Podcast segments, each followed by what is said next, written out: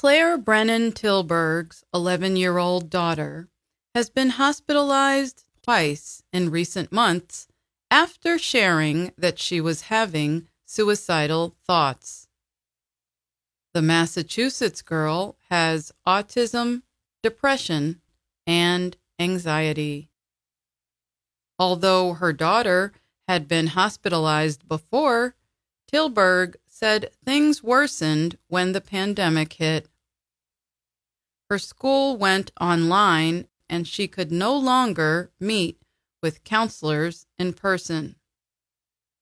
Suddenly, the structure and support that help many children keep a sense of normalcy were gone.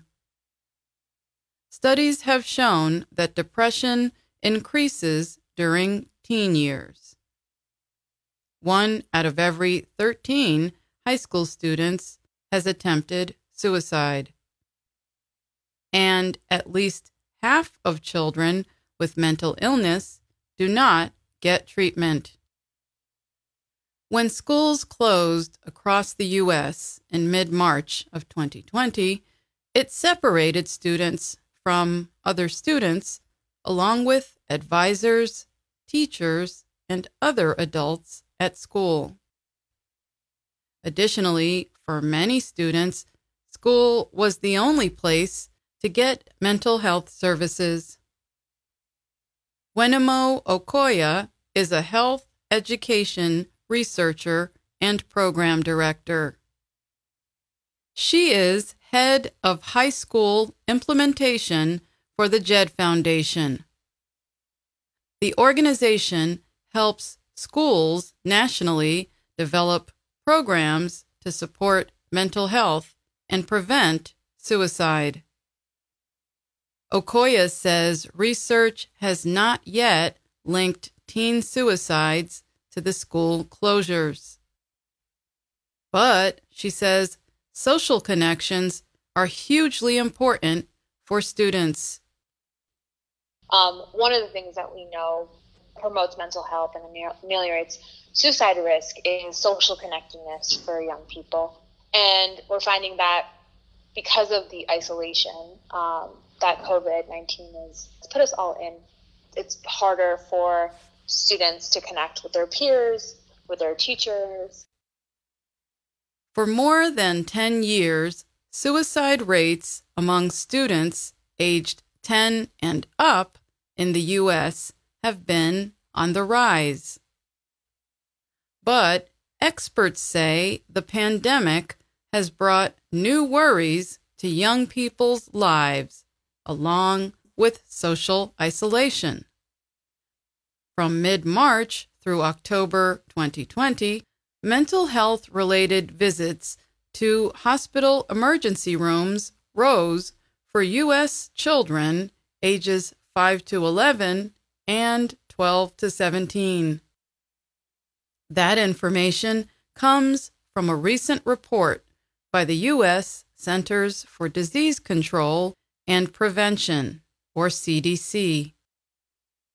Nisha Sachdev is with the Center for Health and Healthcare in Schools at George Washington University. She says that during the pandemic, both nationally and worldwide, children and families have been experiencing anxiety and fear for many reasons. They include loss of income and loss of housing or having to move around. The children can also experience long periods of separation from or loss of family members with COVID 19. Research and opinion studies in the US, Asia, Australia, Canada, China, and Europe have shown overall worsening mental health in children and teens since the pandemic began. In an October report by the World Health Organization involving 130 countries, more than 60% reported changes to mental health services for vulnerable people, including children and teens. In the U.S., school closures have led to a loss of mental health services for many students. Okoya notes that students are also experiencing things like internet connection issues. Others may share one computer with their brothers and sisters.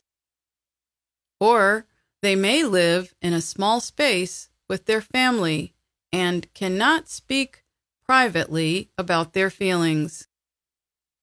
So, how have schools reacted to the changes? And what can they do moving forward? For students with special needs, telehealth has made a big difference, says Okoya. Telehealth is the process by which some healthcare services are provided through the internet.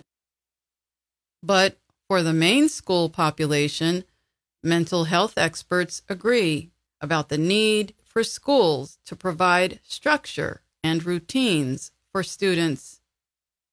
They also say building a sense of connection and belonging between students and with supportive adults is critical. That includes teachers or other adults at school having daily check ins with students. Okoya says this is important even if the child's camera is off or if the student does not share their specific problems. Opening up the line of communication is really important, even if it's not about the bigger thing. That young person knowing that there's an adult who cares about them, who's reaching out to them, who's making the time to talk to them, is really, really important. How check ins and other emotional supports are carried out differ from school to school. Okoya says the JED Foundation works with some schools that have put in place breakout rooms. This involves breaking classes into smaller online rooms so that students can share more openly. Sachdev says some schools she works with in Washington, D.C. have done a great job with check ins. They have chosen a teacher or other school employee to work with students and families. So each student has a point person they check in with every day, and they do not have to search for someone they can talk to. The system also helps parents or guardians. They no longer have to check in with several different teachers. Other teachers use a mood meter, a kind of map that divides feelings into colors during advisory periods each day. And since students have several class periods per day, their other teachers can do the same if they are able to, Okoya says. Overall, the pandemic has proven that social emotional learning is just as important as learning other subjects, says Sachdev. Experts like Okoya and Sachdev want the public to understand that mental health care is more than just the relationship between a student and a counselor.